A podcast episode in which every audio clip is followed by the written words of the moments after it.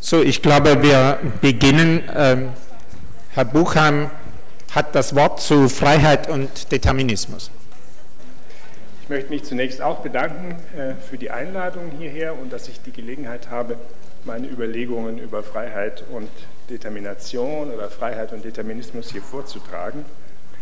Die These, die ich plausibel machen möchte, lautet, dass Freiheit aus inneren Gründen einerseits nach einem Determinationsverhältnis zwischen dem freien Akt und dem Weltkontext, dem er entstammt, verlangt, also Freiheit nicht ohne Determination überhaupt möglich ist, dass aber andererseits eine solche deterministische Anbindung freier Handlungen nicht dazu führen muss, den libertarischen Charakter der Freiheit, das heißt die Verantwortlichkeit des freien Individuums für seine Entscheidung zwischen alternativen Möglichkeiten preiszugeben. Dieses äh, bekannte Kriterium der alternativen Möglichkeiten soll also aufrechterhalten werden. Die damit markierte Position kann kurz als libertarischer Kompatibilismus bezeichnet werden, klingt zunächst wie ein Oxymoron, aber ich möchte eben zeigen, dass es keines ist. Wichtigster logischer Schachzug, um die Konsistenz dieser Position einsichtig zu machen, ist die Auflösung der falschen, aber sehr verbreiteten Gleichsetzung zwischen dem Verhältnis der Determination und dem der Notwendigkeit. Zunächst einige Bemerkungen über Freiheit das Notwendigste habe ich äh, auch auf solchen Folien äh, an den Beamer gespiegelt und außerdem gibt es ein Handout in wenigstens einigen Exemplaren, äh, das Sie natürlich dann auch behalten können, um die Verfolgung der Überlegung zu erleichtern. Der hinter dem Riesenschatten Kants und seiner Nachfolger fast in Vergessenheit geratene Leibniz hat im ersten Buch seiner Nouveaux Essais sur l'entendement humain unüberbietbar knappe und treffende Definitionen der Freiheit in ihrer Zusammensetzung aus Handlungsfreiheit und Willensfreiheit gegeben. Handlungsfreiheit ist nach Leibniz zu definieren, und das ist ja eher ein Standard, den er auch von Locke übernommen hat, Leibniz. Also Handlungsfreiheit ist nach Leibniz zu definieren als tun können, was man will. Willensfreiheit dagegen ist in der Leibnizischen Definition, die ich für außerordentlich originell und treffend halte, ist wollen können, was man soll. Beides ist nötig, jedenfalls, um nach These von Leibniz den Begriff der Freiheit zu vollenden und da besteht ja Einigkeit auch in der Debatte, dass man keineswegs die Willensfreiheit aus der Freiheit sozusagen herausrechnen kann, wie das Locke und bestimmte äh, moderne Gegenwartsdebattenbeiträge äh, manchmal versuchen, aber das ist eigentlich nicht die herrschende Meinung. Beides ist nötig, um die Freiheit zu vollenden.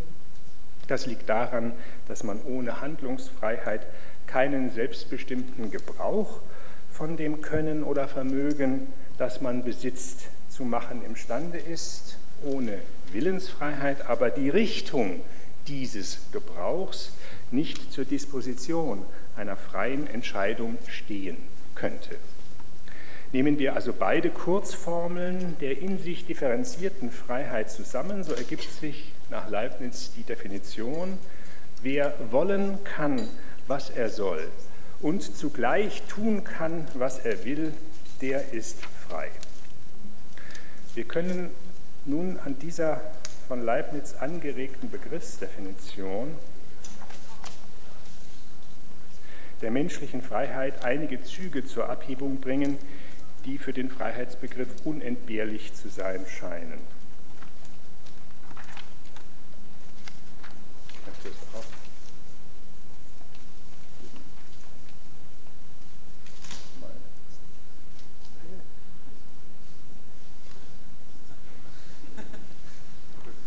nicht so, wie ich wohl will.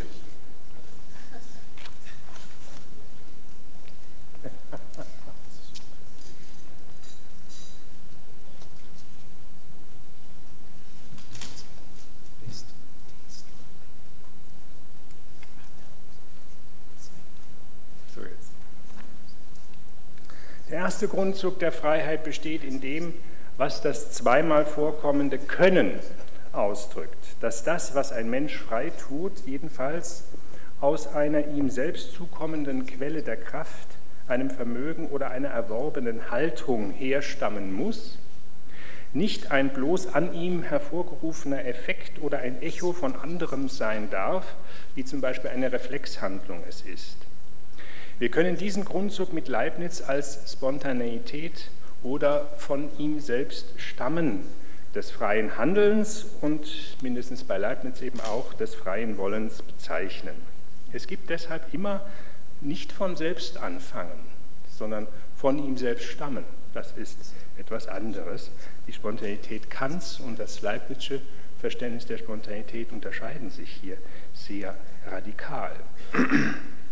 Es gibt deshalb immer eine lange Vorbereitung dessen, was wir frei nennen dürfen.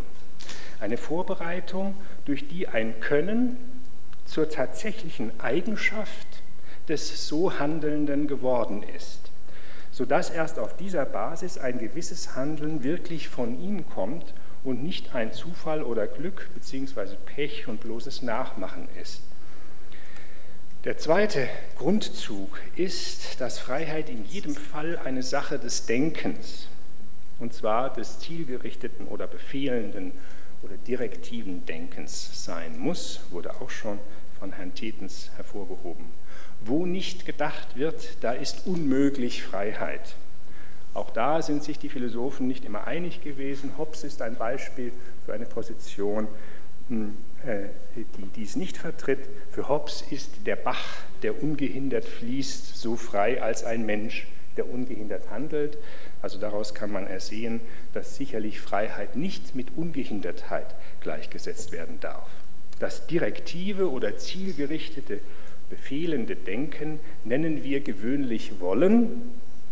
Also ist Freiheit nicht möglich, ohne dass Wollen der tatsächliche Initiativgrund für unser Handeln ist. Man kann sich fragen, woran das liegt. Es sind meines Erachtens die typischen Eigenschaften des Denkens, die wir sonst nirgends finden, die Freiheit erst ermöglichen, nämlich, ich zähle fünf auf, Reflexivität, Allgemeinheit, Verneinungsmacht, Zukunftsbezug und Wertschätzung sind alles Eigenschaften des Denkens, aber von kaum etwas anderem.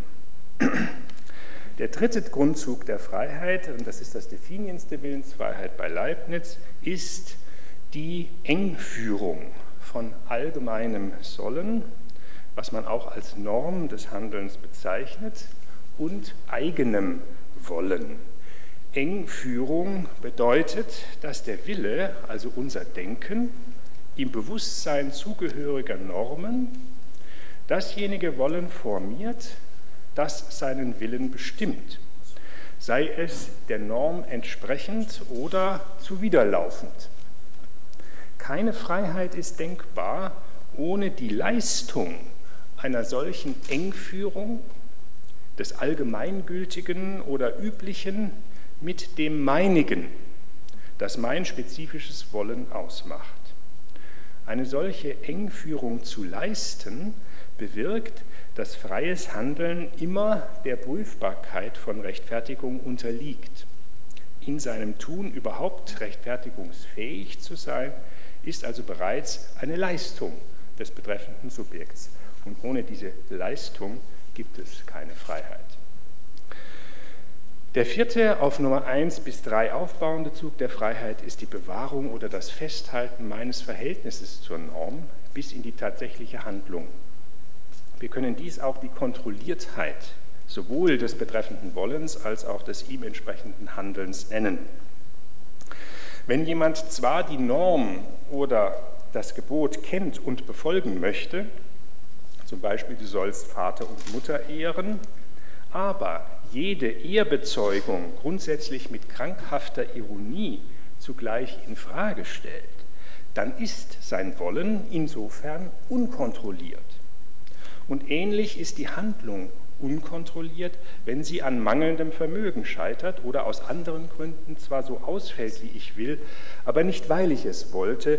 Das ist die sogenannte Wayward Causation, über die ja auch viel diskutiert wird.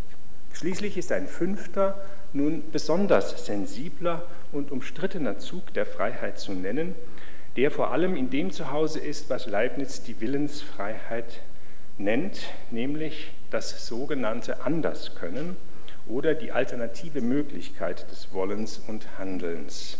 Wer wollen kann, was er soll, aber dennoch in der geleisteten Engführung es nicht will, sondern anderes, das geltenden Normen zuwiderläuft, der hätte eben auch wollen können, was er soll. Und umgekehrt hätte der, der tatsächlich will, was das Sollen gebietet, ebenfalls anders, das heißt der Norm zuwider wollen können. Nach dem Slogan Karl Valentins, wollen hätte ich schon mögen, aber dürfen habe ich mich nicht getraut. Dieser Grundzug der Freiheit, also besonders der Willensfreiheit, ist es, um den der Streit immer wieder von neuem entbrennt. Oft wird nun behauptet, dass ein, wodurch auch immer, determinierter Wille nicht frei sein könne, obwohl natürlich auch nicht unfrei oder gezwungen, weil ja kein Wille durchkreuzt wird sondern er sei einfach ohne Freiheit ein determinierter Wille, in dem Sinne wie der Stein die Maschine der Kristall. Was wäre denn ein determinierter Wille? Was heißt überhaupt determinieren? Macht mir das wieder, diesen Streif. Komisch, dass das sich immer wieder zurückstellt.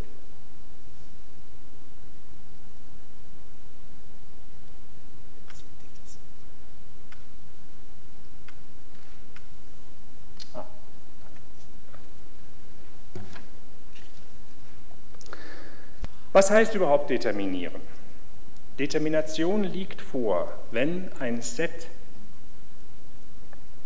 oder ein Ensemble von Variablen eine andere Variable in ihrem Wert eindeutig festlegt. Das heißt, diese eine Funktion von jenen ist. Die festlegenden Variablen nennt man Determinanten, die festgelegte das durch sie determinierte.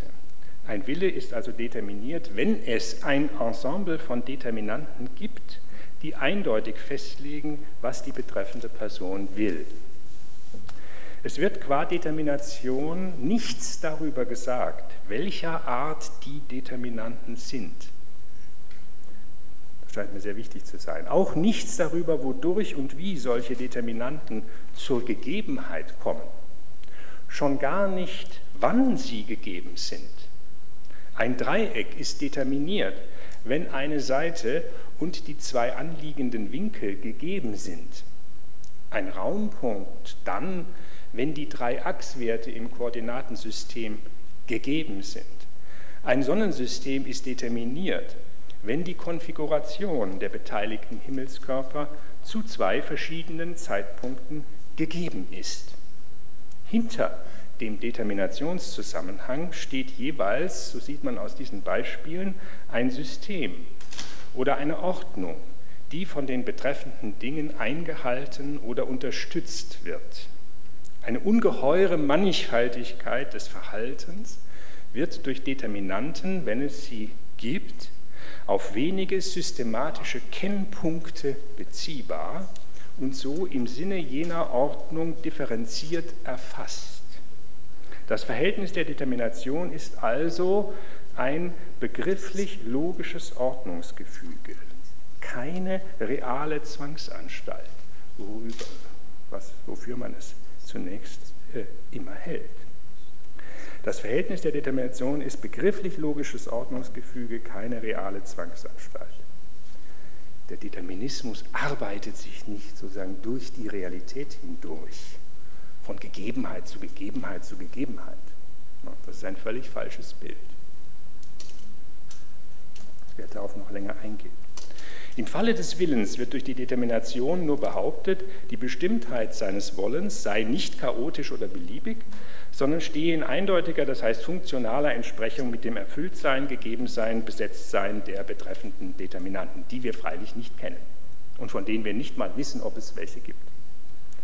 Wenn man umgekehrt prinzipiell verneint, dass der Wille entscheidet jemand frei, Determinanten seiner Bestimmtheit haben könne, dann behauptet man, es gebe keinen regulären oder rationalen Übergang von der Vielfalt des Wollbaren für jemanden zur Einzigkeit des Gewollten, sondern die Bestimmtheit tauche ohne jegliche Anbindung oder Referenz an vorgeordnete Determinanten des Wollens einfach so auf.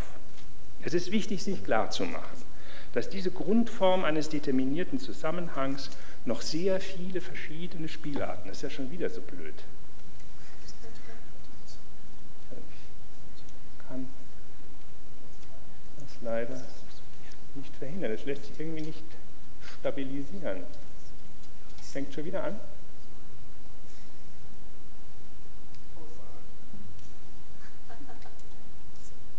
Na.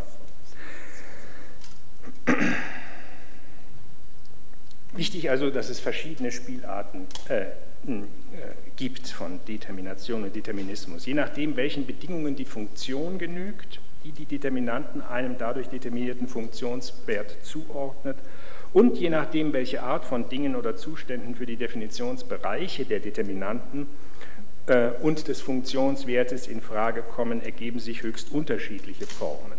Sind zum Beispiel die Determinanten zeitlich oder gar ursächlich früher als das Determinierte? Das wäre ein Prädeterminismus oder ein kausaler Determinismus. Oder sind sie es nicht? Dann sprechen wir von einem logischen Determinismus. Sind die Determinanten rein physikalischer Natur? Das wäre ein mechanistischer oder physikokausaler Determinismus. Oder gibt es mentale oder soziale Determinanten? Gilt der deterministische Zusammenhang nur für bestimmte Bereiche oder Schichten der Wirklichkeit und relativ gegeneinander abgeschlossene Systeme? Das wäre ein regionaler Determinismus.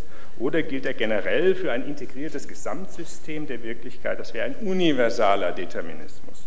Der berühmte Laplace'sche Weltdämon zum Beispiel impliziert nicht nur einen logischen, sondern einen kausalen, dabei rein mechanistischen Naturgesetzen folgenden und universalen Determinismus, der aus vielen Gründen kaum eine Chance besitzt, ein zutreffendes Bild unseres Universums abzugeben. Man denke nur an die Quantenphysik oder an die vielbeschworene Rolle von Emotionen in kognitiven Leistungen aller Art. Das ist äh, mit einem Laplace'schen Determinismus natürlich alles schon wegen der Definitionsbereiche nicht äh, vereinbar. Der Determinismus, den ich im Folgenden genauer betrachte und für unabweisbar im Interesse der Freiheit halte, ist deshalb sicherlich kein Laplace'scher Determinismus, sondern vielmehr ein logischer und regional differenzierter Determinismus, wobei ich nichts darüber sage, ob und wie sich die unterschiedlichen Regionaldeterminismen in einen allgemeinen und kausal interpretierbaren Determinismus integrieren lassen oder nicht. Da bin ich eher skeptisch. Ich bin ein Determinationsoptimist, aber ein Kausalitätspessimist. Das ist nicht dasselbe jedenfalls. Meine Behauptung, was Freiheit betrifft, ist folgende. Freiheit des Willens und des willenskonformen Handelns ist nur denkbar, wenn der Wille im beschriebenen Sinne determinierter Wille ist, nicht wenn er indeterminiert ist. Ich behaupte damit nicht, wie noch zu sehen sein wird, dass ein universaler physikokausaler Determinismus nach Naturgesetzen, wie dieser Ausdruck oft verstanden wird, wahr ist oder sogar wahr sein müsse, wenn die Freiheit wirklich sein solle. Sondern ich behaupte nur, dass der Wille in dem Feld, wo er angesiedelt ist, ein determinierter, das heißt ein der Systematik gewisser Determinanten gehorchender Wille sein müsste, wenn er das Prädikat der Freiheit erhalten soll. Es gibt ja auch viel Willen, der nicht dieses Prädikat erhält. Ja, irgendwelche Gelüste oder irgendwelche impulsiven äh, Ausbrüche des Willens. Für diese These gibt es nun meines Erachtens zwei zwingende Gründe im Begriff der Freiheit. Der erste Grund ist, ein indeterminierter Wille kann unmöglich gerechtfertigt sein. Zur Freiheit des Willens gehört jedoch, wie gesehen, wesentlich die Leistung und Prüfbarkeit des, äh, seiner Rechtfertigung. Und das zweite Argument, ein indeterminierter Wille ist der Kontrolle durch die wollende und handelnde Person entzogen. Zur Freiheit gehört aber, wie schon betont, die Kontrolliertheit des Wollens und Handelns. Das ist ja auch das sogenannte Mind-Argument in der Freiheitsdebatte, dass äh, Freiheit auf der einen Seite Determinismus zu verlangen scheint und das eben in diesen beiden Elementen, das aber auf der anderen Seite eher inkompatibel zu sein scheint und deswegen die These von Van Inwegen, der leider nicht da ist, Freedom remains a mystery. Aber mir scheint das äh, nicht die Konsequenz zu sein, die man ziehen muss, wenn man eben zeigt, dass die fünf Merkmale der Freiheit äh, jedenfalls durch einen Determinismus, einen qualifizierten Determinismus nicht ausgeschlossen werden. Doch ist klar, dass es natürlich auch schwerwiegende Einwände dagegen gibt, dass ein freier Wille determiniert sei. Die oben aufgestellte These lässt sich deshalb nicht vertreten, ohne solche Einwände oder wenigstens die wichtigsten zu entkräften. Denn diese Schwierigkeiten führen eben zu dieser äh, Communis Opinio, äh, dass ein wahrhaft freier Wille nicht determiniert sein könne, wenn man eben vor allem das fünfte Merkmal ihm äh, abspenstig machen muss. So wie ich nun zwei Argumente dafür sehe, dass der freie Wille ein determinierter Wille zu sein hat, sehe ich auch zwei Sorten schwerwiegender Einwände gegen diese Ansicht, die sich formulieren lassen, erstens als das Verkettungsproblem und zweitens als das Notwendigkeitsproblem.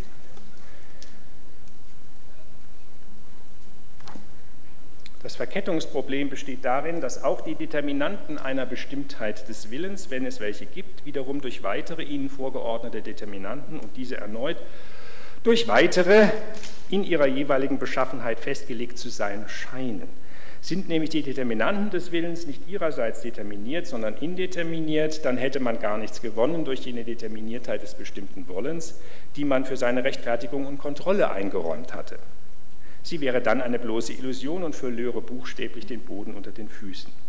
Sind aber in der Tat die Determinanten wiederum durch vorgeordnete Antezedenzien determiniert und auch deren Determinanten von neuem, dann wird die Determinationskette bald über den einzelnen Akteur, der da will und handelt, hinausreichen und er wird sich festgelegt finden durch fremde und äußere Faktoren, die nicht in seiner Hand liegen können und durch die buchstäblich vorweggenommen zu werden scheint, was er will und tut. Aber dies könnte doch unmöglich frei heißen, so der Einwand. Insbesondere wenn man die vorgeordneten Determinationsketten, was häufig geschieht, zeitlich versteht, also das, was den Willen determiniert, früher stattfindet als dieses Wollen und das, was seine Determinanten determiniert, wiederum früher als sie und so weiter, dann kommt man rasch zu Weltzuständen vor der Geburt einer Person, die angeblich nach der getroffenen Voraussetzung sein Wollen determinieren. Und wenn diese es ist, durch die ihr Wollen eindeutig in seiner Bestimmtheit festgelegt wird, dann kann sie nicht aus Freiheit so sein. So hat es zumindest den Anschein.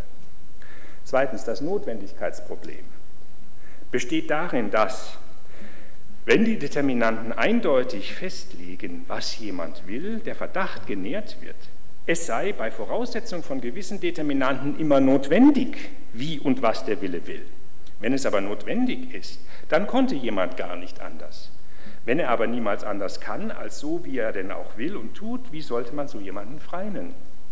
Insbesondere dann, wenn man wiederum eine solche zeitliche und zugleich kausale Verkettung der Determinanten annimmt, wie oben beschrieben, aber die zeitliche Kausalität allgemeinen naturgesetzlichen Zusammenhängen äh, äh, folgt, wie sollte dann der Wille, wenn er das Ergebnis naturgesetzlicher Zusammenhänge ist, gleichsam gegen die Naturgesetze anwollen? Das kann nicht sein. Und also ist der Wille so eingebettet in naturgesetzlich geregelte Kontexte selbst unmöglich frei. Für diese beiden Probleme muss also Entlastung geschaffen werden, wenn man aus anderen Gründen an der Determiniertheit des bestimmten Wollens festhalten will, ohne der Freiheit zu entsagen. Ich beginne mit dem zweiten Problem. Nicht alles, was eine eindeutige Zuordnung oder Auswahl leistet, ist darum im Ergebnis notwendig. Die Zuordnung zwischen Determinanten, welche immer dies seien, und dem dadurch Determinierten ist, wie schon gesagt, eine funktionale Zuordnung, deren entscheidendes Kennzeichen die Eindeutigkeit, nicht aber Notwendigkeit ist. Die Determinanten bilden das Argument der Funktion, das Determinierte ihren Funktionswert für dieses Argument. Also wäre die freie Entscheidung oder Willensbestimmung eine Funktion jener Determinanten zu nennen. Wichtig ist, dass für jede wohlgeformte Einsetzung aus dem Definitionsbereich des Arguments nur einer und nicht mehrere Funktionswerte resultieren.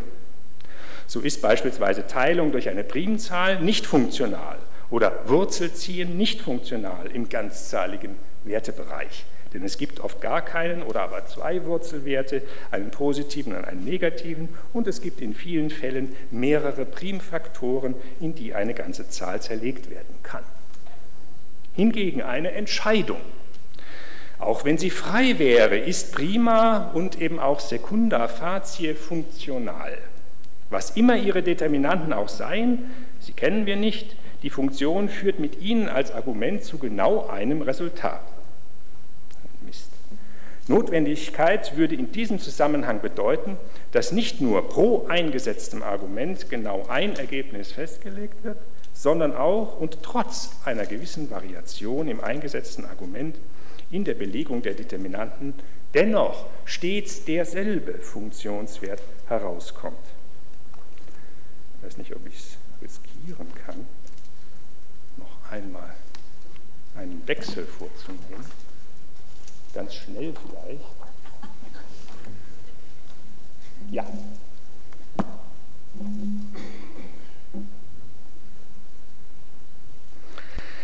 Das ist doch ein entscheidender Unterschied, hm? dass nicht nur pro eingesetztem Argument genau ein Ergebnis festgelegt wird, das sagt die Determination, sondern auch und trotz einer gewissen Variation im eingesetzten Argument also in der Belegung der Determinanten, dennoch stets derselbe Funktionswert herauskommt. Das Notwendige unterdrückt mögliche Variationen. Das Determinierte selektiert sie nur. Deshalb kann nach der Analyse von Bertrand Russell, dem ich hier folge, die Notwendigkeit nicht Prädikat einer einzelnen Aussage sein, sondern kommt von Haus aus einer Mehrheit von offenen Sätzen, das heißt bei Russell einer Propositional Function zu zum Beispiel x ist sterblich, die nur dann notwendig ist, diese Propositional Function nur dann notwendig ist, wenn sie für jede aus dem Definitionsbereich entnommene Einsetzung in ihre variablen Argumentstellen einen wahren Satz ergibt. Also Sokrates ist sterblich, Kallias ist sterblich, Thomas Buchheim ist sterblich und so weiter. Immer kommt ein wahrer Satz heraus, egal welchen Menschen man nimmt. Das Sterblichsein von Menschen ist insofern legitimerweise notwendig zu nennen. Dies gelte nun bei der Determination eines Willens durch entsprechende Determinanten, wenn es denn solche gibt, gerade nicht, dass das Ergebnis der Entscheidung, außer dass es für jede unterschiedliche Einsetzung genau eines und kein anderes ist, auch bei gewissen Variationen des Arguments immer das nämliche Entscheidungsergebnis zutage fördern würde. Der Gedanke der Notwendigkeit ist von dem Konzept eines Determinationszusammenhangs per se, das heißt nur weil es sich um Determination handelt, fernzuhalten. Es gibt mehrere berühmte und vor allem logisch besonders versierte Philosophen, wie zum Beispiel Leibniz und der schon erwähnte Russell, die das immer betont haben. Dennoch hat diese richtige Einsicht in der breiteren philosophischen Debatte über Freiheit praktisch keinen Widerhall gefunden. Zum Beleg zitiere ich beispielhaft Leibniz und dann auch Russell. Also zunächst Leibniz. Man muss aber das Notwendige von dem Kontingenten, wenn dieses auch determiniert ist, unterscheiden. Nicht allein sind die kontingenten Wahrheiten nicht notwendig, sondern es sind auch ihre Zusammenhänge von keiner absoluten Notwendigkeit, denn man muss zugeben, dass es einen Unterschied der Determinationsweise gibt zwischen den Folgen, die bei notwendigen und solchen, die bei kontingenten Sachverhalten statthaben. Und nun Russell. The notion of necessity, which is often associated with determinism, is a confused notion, not legitimately deducible from determinism. A proposition is necessary with respect to a given constituent when it is the value with that constituent as argument of a necessary propositional function. In other words, when it remains true, however that constituent may be varied. Wenn es nun so ist, dass das Ergebnis einer determinierten Entscheidung nicht deshalb notwendig genannt werden kann, weil sie determiniert ist, dann ist es auch falsch zu sagen, es habe jemand gar nicht anders entscheiden können und es sei nicht einmal möglich gewesen, dass der Betreffende anders entschieden haben würde. Eine Möglichkeit ist nicht dadurch möglich, das scheint mir ein ganz wichtiger Punkt zu sein, eine Möglichkeit ist nicht dadurch möglich, dass sie mindestens einmal auch stattfindet. Diesem Schein, der aber systematisch irreführende Kraft hat, erliegt auch die sogenannte und weitlich berühmte konditionale Analyse des Anderskönnens nach George Edward Moore. Denn diese Analyse unseres Könnens oder von Handlungsmöglichkeit behauptet, ein solcher Sachverhalt lasse sich analysieren als konditionaler Ausdruck. Wenn gewisse Bedingungen vorliegen, dann verhält sich jemand so und so. Entsprechend wäre Anderskönnen kontrafaktisch zu analysieren als, wenn andere Bedingungen vorliegen würden, zum Beispiel eine andere Gewichtung der Umstände, dann verhielte sich die betreffende Person anders. Oder wenn ich anders gewollt hätte, dann würde ich anders gehandelt haben. Hier wird indessen zum einen immer ein vollendet ausgeführtes Verhalten, ob faktisch oder kontrafaktisch, mit bestimmten faktischen oder kontrafaktischen Umständen verknüpft, so als würde in jedem Fall der Strang eines Geschehens von gegebenen Bedingungen zu daran sich anknüpfender Verhaltensfolge voranschreiten, ohne dass Möglichkeit dabei überhaupt eine Rolle zu spielen hat. Zweitens aber wird damit zugleich suggeriert, als könne eine Möglichkeit nur da als eben möglich bestehen, wo eine vollkommen gleiche Ereignisreihe der Vergangenheit mit einem anderen Fortgang in die Zukunft verknüpft, verknüpft wird, ohne irgendwo einen Widerspruch zu implizieren. Beides ist jedoch zurückzuweisen. Der Witz eines Könnens oder auch einer Möglichkeit, deren Gegenteil ebenfalls möglich ist, liegt gerade darin, manchmal als solches gegeben zu sein und eine Rolle für den Fortgang der Dinge zu spielen und manchmal nicht. Zum Beispiel hat Jewgeni Kissin in einem Vortragssaal, wo ein Piano steht, die Möglichkeit, Klavier zu spielen, ich aber nicht. Dadurch unterscheiden sich faktisch Jewgeni Kissin und ich ganz unangesehen der Frage, was im Einzelfall dazu führt, dass Jewgeni Klavier spielt, ich aber das Spielen unterlasse. Wenn also die Möglichkeit als solche sich nicht dadurch belegen lässt, dass sie unter anderem als den herrschenden Bedingungen tatsächlich folgt, dann wird auch umgekehrt die Unmöglichkeit nicht dadurch demonstriert, dass unter gegebenen Umständen determinierterweise etwas anderes passiert. Eindeutige Determination macht die Handlung nicht notwendig und folglich ihr Gegenteil nicht unmöglich, sondern qualifiziert dieses Gegenteil als weniger gereimt oder weniger selbsttreu unter den gegebenen Umständen. Determinismus, allgemein gesprochen, ist Ausdruck von Gereimtheit oder Selbsttreue eines Zusammenhangs, nicht von dessen Notwendigkeit. Und genau das ist es ja auch, was wir bei indeterministischen Zusammenhängen wie Quantensprüngen oder radioaktiven Zerfall so, schmerz, so schmerzlich vermissen. Sie sind eben nicht selbsttreu, sondern sie sind kapriziös. Wie man es also auch dreht und wendet, es ist und bleibt eine freiheitsvernichtende Übertreibung, aber eben Übertreibung, ohne hinreichende Rechtfertigung zu sagen, dass alles Determinierte notwendig und daher die Freiheit mit Determiniertheit des Willens generell unvereinbar sei. Wenden wir uns nun dem Verkettungsproblem zu. Wenn der bestimmte Wille eine Funktion von oder determiniert durch gewisse Determinanten ist, aber diese wiederum determiniert durch weitere Determinanten und so fort, so scheint der Wille förmlich verstrickt zu sein in ein unabsehbares Netz, die goldene Kette des Verhängnisses, wie die Stoiker schon sagten, ein Netz, das wenn auch, wie gesehen, vielleicht nicht notwendig, so doch für den Einzelnen darin verstrickt Wollenden unvermeidlich sein Wollen festlegt. Ist nicht ein für den Wollenden unvermeidlich festgelegter Wille ein gänzlich unfreier, weil fremdbestimmter Wille? Das berühmte Konsequenzargument benutzt diesen Gedanken einer deterministischen Verkettung aller Weltzustände durch die Zeit hindurch nach Naturgesetzen, um zu zeigen, dass ich, wenn ich nicht vermeiden kann, was vor meiner Geburt geschah, und auch nicht vermeiden kann, welche Naturgesetze gelten, ich eben auch nicht vermeiden kann, was ich tue.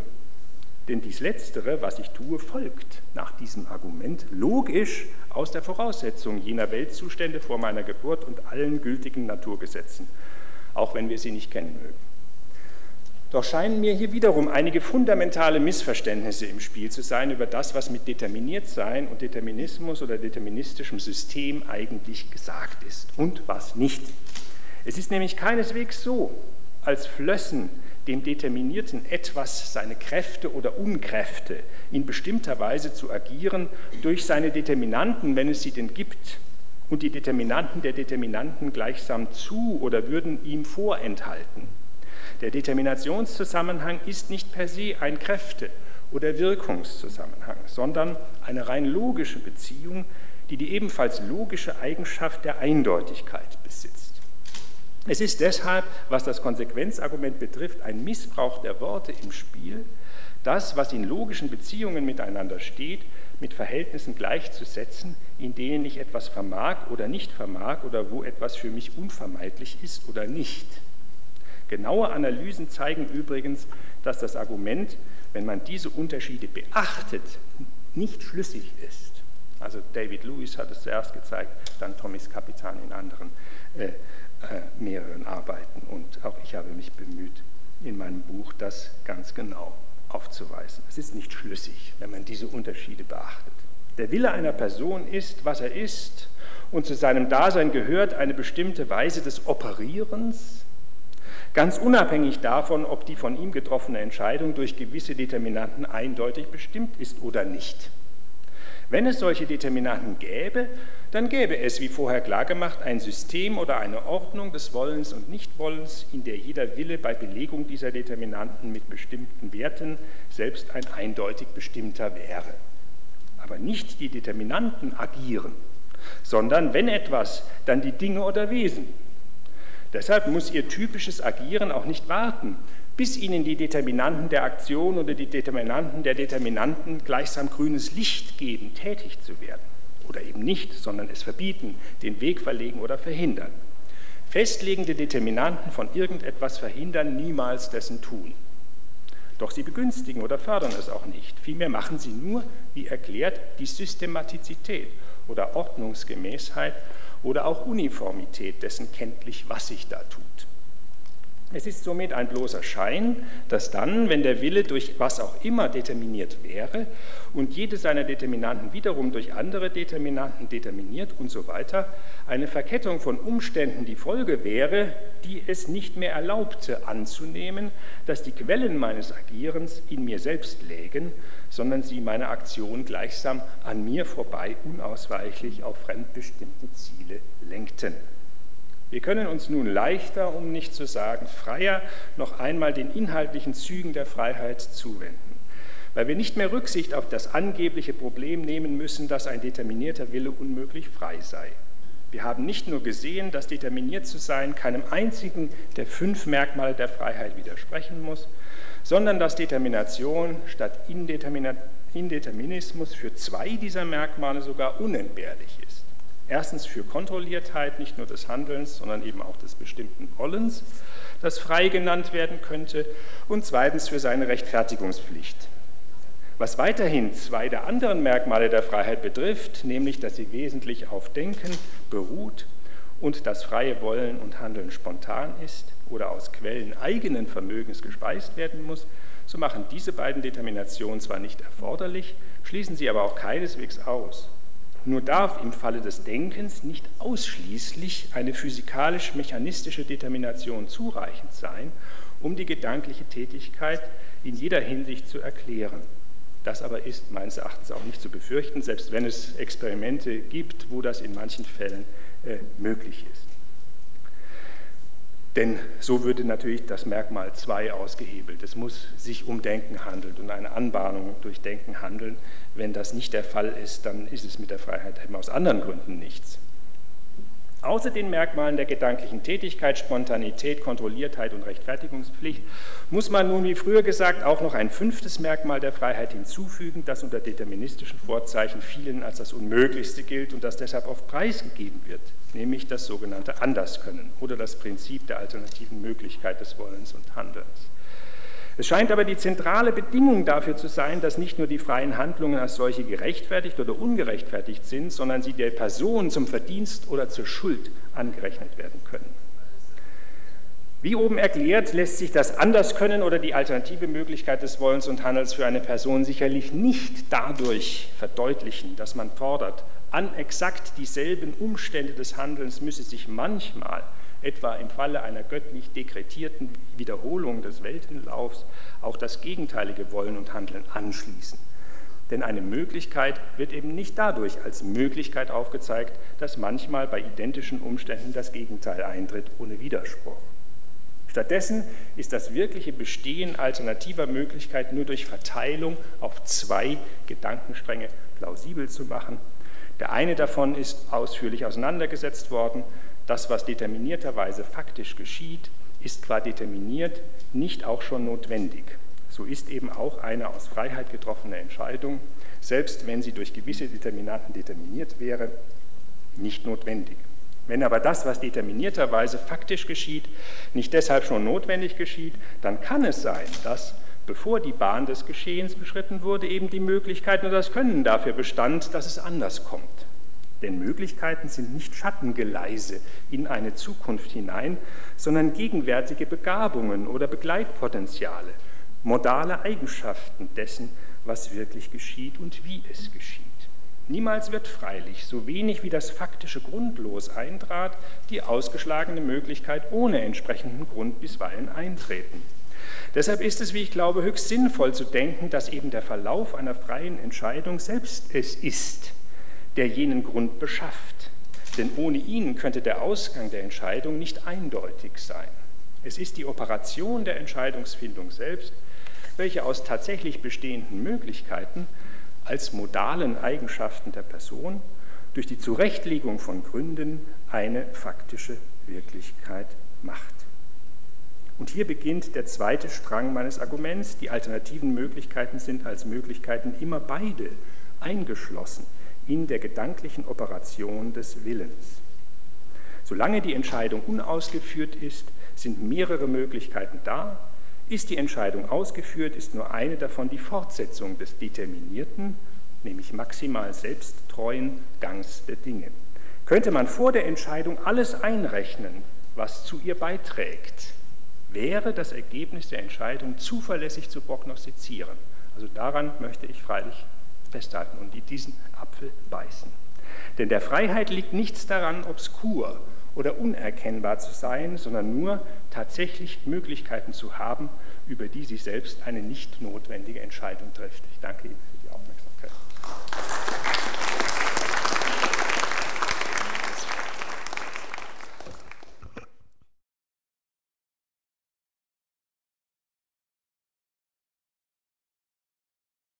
Ja, vielen Dank, Herr Buchheim. Wer möchte? Dankeschön. Ich möchte eigentlich nur kurz fragen, warum Sie nach Ihren Ausführungen oder in Ihren Ausführungen überhaupt noch das Wort Determinismus verwenden, wenn Sie es so bestimmen, wenn Sie, äh, wie Sie es getan haben. Es scheint mir doch sehr stark von traditionellen Auffassungen oder Verständnissen von Determinismus abzuweichen und wäre doch vielleicht besser mit einem Wort zu beschreiben wie einem, um es mit Hegel vielleicht zu sagen, einem System der Vernunft, das gewisse, ähm, das Elemente enthält wie Haltungen, wie Charaktere, die gewisse Handlungen und so weiter zwar nahelegen und wahrscheinlich machen und andere unwahrscheinlich machen, während ein, ähm, der Begriff Determinismus eher auf eine Art atomistische und kausale Verkettung von ähm, ja, gewissermaßen eher mechanischen, physikalistischen und ähnlichen Ursachen hinzudeuten scheint, so dass es vielleicht gar nicht notwendig ist, hier ähm, überhaupt noch von Determinismus zu sprechen. Ja, also es ist nicht notwendig, dieses Wort zu gebrauchen, nur wenn man den Begriff äh, sich selbst überlässt, dann äh, bleiben in ihm eben diejenigen Vorurteile haften, äh, die man da immer hinein äh, gedacht hatte. Und das Vorurteil, äh, dass man eben herausrechnen muss aus dem Determinismus, der ansonsten völlig gleich ist, wie man ihn sonst auch versteht, ist das der Notwendigkeit oder der Nezessitierung. Und äh, schon als der Begriff des Determinismus zuerst geprägt wurde bei den Stoikern, war daran gedacht, dass es sich um einen Vernunftzusammenhang handelt, der Weltlogos. Der äh, wird sich über solche Tonoi, solche Spannungen in der äh, Atmosphäre allen Geschehens äh, so durchsetzen und ist ebenso das Fatum. Das heißt, es ist überhaupt nicht so, dass der Begriff des Determinismus ursprünglich nichts mit Vernunft zu tun hatte. Er kann genauso im Kontext der Vernunft wie auch im Kontext von äh, Atomen und äh, physikalischen Zusammenhängen Gebrauch gemacht werden, wenn er die Bedingungen erfüllt, dass er eben eine solche systematische Kopplung von Variablen äh, mit der Eigenschaft der Eindeutigkeit ist. Das ist einfach der Kernbestand des Begriffs. Die hinzukommende Notwendigkeit, die hinzubehauptete Notwendigkeit entbehrt einfach der äh, Rechtfertigung. Deswegen ist es wichtig, denke ich, den Begriff festzuhalten und zu zeigen, dass er etwas anderes besagt, als üblicherweise angenommen wird. Ja, also zunächst finde ich das sehr sympathisch und attraktiv, was Sie da machen. Ähm, eine Frage hätte ich allerdings.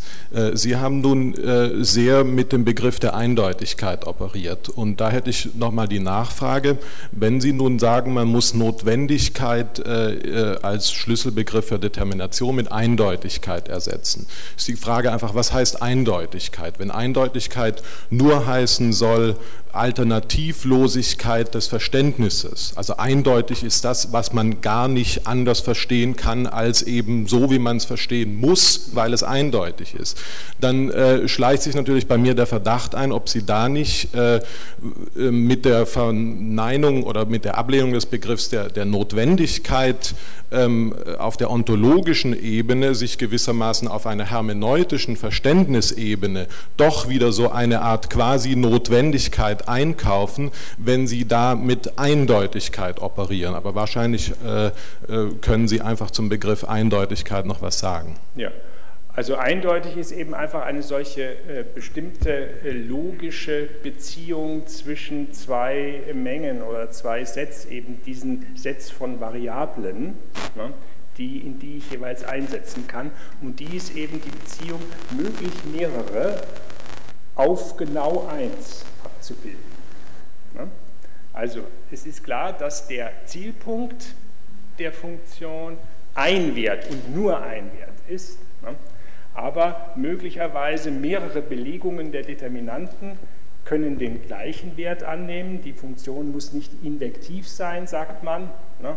Äh, oder es kann eben auch sein, dass verschiedene Belegungen immer einen Wert annehmen. Dann wird die Determination aufgewertet zu einer Notwendigkeit. Wenn ich bei unterschiedlichen Belegungen der Determinanten denselben Funktionswert bekomme, dann ist Eindeutigkeit verschärft zur Notwendigkeit. Nur das muss man eben unterscheiden. Das ist der Punkt. Und das ist im puren Determinismus, in der puren Determination eben noch nicht gesagt. Da wird gesagt, möglich mehrere auf genau eines abgebildet. Nachdem ich im Moment gerade keine Fragen aus dem äh, Publikum habe, wollte ich die Frage von Herrn Tintens aufgreifen, ob wir jetzt ein Meisterargument gefunden haben. Äh, äh, nein, äh, äh, im Ernst, äh, eher folgendes. Ähm, die Frage, wie wir mit solchen Wörtern oder solchen Erläuterungen wie Funktion bei Russell umgehen, ist ja nicht so ganz einfach. Wenn wir äh, Funktionen, wie sie in der Frege-Russellschen Tradition auffassen, äh, da können wir ja nicht unmittelbar über einen Weltbereich reden, weil die Funktionen sind ja äh, wesentlich definiert über einen Sprachbereich. Das heißt, diese Rechtseindeutigkeit und das Einfüllen in Variablen, überhaupt der Begriff von Variable, ist natürlich zunächst mal über die Sprache eingeführt, so dass die Frage, worauf beziehen wir uns überhaupt, wenn wir von äh, funktionalen Verhältnissen in der Welt reden. Das ist übrigens bei Russell auch völlig unklar. Ähm, das, der, der erste Punkt. Der zweite Punkt, Notwendigkeit auch la Russell äh, einzuführen, über das ein ähm, eine propositionale Funktion für alle einzusetzenden Gegenstände gilt, ist ja genau das Problem. Lässt sich in der Tat, wie ja viele meinen, äh, ein vernünftiger Begriff der Notwendigkeit über ähm, ähm, universale Eilsätze über Gegenstandsbereiche, seien sie mögliche Welten oder sonst was, überhaupt vernünftig einführen? Oder ist das schon der Fehler, wie man ja sofort sieht? Es könnte ja kontingenterweise für alle Menschen gelten, dass sie sterblich sind. Und äh, Herr Bloch könnte ja recht haben, dass wenn wir nur, das ist völlig absurd, aber es gibt ja viele Utopien in diesem Kontext, wenn wir nur die richtigen Rahmenbedingungen hätten, dann gäbe es auch Unsterblichkeit. Was ich nur sagen will, ist, ähm, alle diese Begrifflichkeiten äh, müssen ja nochmal abgeklopft werden. Und in dem Sinne denke ich, ist es, glaube ich, äh, äh, eine, immer auch eine Benennung von äh, Bereichen, wo man noch weiter diskutieren würde. Wie würdest du das ja. sehen? Also äh, ich stimme dir da vollkommen zu. Äh, ich habe ein bisschen geklopft in dem äh, äh, umliegenden Bereich äh, von Begriffsfeldern. Hm, es ist klar, Determinismus ist immer eine Position, die bereits aus einer sozusagen weltbeschreibenden Perspektive aufgebaut werden kann. Es ist also kein rein ontologisches Verhältnis, sondern es bildet ontologische Zusammenhänge ab. Und man kann eben, ich würde sagen, die Kausalrelation ist eher eine ontologische Relation oder kann eher als eine solche interpretiert werden und man kann Kausalzusammenhänge abbilden als solche Determinationskontexte. Ja, dazu eignet sich eben diese logische Beziehung sehr, sehr gut. Aber man kann eben mit Hilfe des Determinationskontextes auch noch verschiedene Modalitäten einfach unterscheiden, ne, die äh, in der äh, Zusammenhang der Dinge selbst äh, eben stattfinden. Und man kann eben unterscheiden zwischen einer notwendigen Determination und einer nur funktionalen bzw. eben eindeutigen äh, Determination. Deswegen äh, eignet sich dieses Instrument äh, auf sehr vielfache Weise. Ich habe hier extra ein, ein Zitat von Hegel auch mitgebracht, der sehr schön ausdrückt, dass Determinismus immer eine Sache der Einstellung oder des Standpunkts zu den Dingen ist und nicht äh, sozusagen die Dinge selbst betrifft. Hegel schreibt äh, in der Wissenschaft der Logik, indem also das Objekt in seiner Bestimmtheit ebenso gleichgültig gegen sie ist, weist es durch sich selbst für sein Bestimmtsein außer sich hinaus wieder zu Objekten, denen es aber auf gleiche Weise gleichgültig ist, bestimmend zu sein. Es ist daher nirgend ein Prinzip der Selbstbestimmung vorhanden. Der Determinismus der Standpunkt, schreibt Hegel, der Standpunkt, auf dem das Erkennen steht, insofern ihn das Objekt, wie es sich hier zunächst ergeben hat, das Wahre ist, gibt für jede Bestimmung desselben die eines anderen Objekts an. Aber dieses andere ist gleichfalls indifferent, sowohl gegen sein Bestimmtsein als gegen sein aktives Verhalten. Das heißt, äh, es ist eine Frage des Standpunktes, der Einstellung zu den Dingen. Nur wichtig ist, dass wir keinen modalen Konflikt bekommen. Wir können nicht auf der Sachebene Freiheit äh, verlangen, wenn wir auf der Beschreibungsebene Notwendigkeit haben. Das geht nicht. Wenn wir aber auf der Beschreibungsebene nur Eindeutigkeit bekommen, dann können wir eben auf der Sachebene noch Freiheit behaupten. Dann gibt es keinen modalen Konflikt. Und darauf wollte ich hinweisen. Ja, noch Frau Merker. Einen kleinen Moment, komm schon. Ja. Ähm, Sie haben zu den äh, fünf Merkmalen libertarianischer Freiheit auch das Denken gezählt ja. und äh, insofern eben Herrn Theten zugestimmt, dass das Denken konstitutiv für Freiheit ist, die Sie eben libertarianisch Absolut, nennen. Ja. Ähm, und Denken haben Sie jetzt verstanden als zielgerichtetes, befehlendes Denken. Meine Frage wäre erstens, wie verhält sich das zu diesem Gründe geben ähm, und nach Gründen fragen, von denen ähm, Herr Tetens gesprochen hat? Und meine zweite Frage wäre, was gewinnen wir eigentlich dadurch, dass wir in dem Begriff der Freiheit nun partout noch den Begriff des Denkens oder der Vernunft reintun wollen. Also wir haben dann so etwas wie Freiheit ist, äh, vernünftiges äh, ABC und so weiter. Ähm, und so können wir die Begriffe untereinander immer den einen in den anderen integrieren. Aber wäre es nicht sinnvoller, wenn man einen spezifischen Begriff von Freiheit hat und den, einen anderen Begriff von Vernunft davon unterscheidet? Mhm. Also es ist mehr so eine begriffsstrategische Frage, die mit meinem Unbehagen an vielen Arten der Begriffsjongliererei bei dem Thema äh, Determinismus, Freiheit, Kompatibilismus und so weiter zusammenhängt. Ja, also äh, vor allem an den äh, unentbehrlichen Merkmalen 3 und 4, also Kontrolliertheit und Rechtfertigungsbereitschaft, kann man sehen, dass Freiheit nicht ohne Leistung, nicht ohne Leistung oder Operation dessen, was man frei nennen kann, gegeben sein kann. Und diese operative Strecke, die auf jeden Fall in jedem, äh, dem man den Fre das Freiheitsprädikat zuschreibt, bewältigt werden muss. Diese operative Strecke ist gekennzeichnet durch Charakteristika, die keine naturalistische Rekonstruktion haben. Ne? Ich habe fünf aufgezählt. Ne? Reflexivität, Allgemeinheit, Verneinungsmacht, Zukunftsbezug und Wertschätzung. Das sind Eigenschaften, die das Denken in, das, in, die, in die gedankliche Operation einbringt, die ich brauche, um das, was herauskommt, funktional frei nennen zu können. Und wenn ich die nicht habe, dann ist es eben nicht mit Freiheit. Deswegen gebe ich zu, wenn man eine vollständige naturalistische Rekonstruktion äh, aller Geschehnisse rund, rund um den Menschen haben könnte, ne, dann hätte man eben nicht mehr mentales, gedankliches per se in diesen Eigenschaften, sondern man hätte was ganz anderes. Und dann kann es sich nicht mehr um Freiheit handeln. In der Tat nicht. Aber solange das nicht ist, kann es noch lange deterministische Zusammenhänge geben, die eben völlig andere Wertebereiche haben wo, äh, und Definitionsbereiche haben, wo eben sowas wie mentale Determinanten, soziale Determinanten etc. eine Rolle spielen, Verneinungen und so weiter und so fort, Wertschätzungen.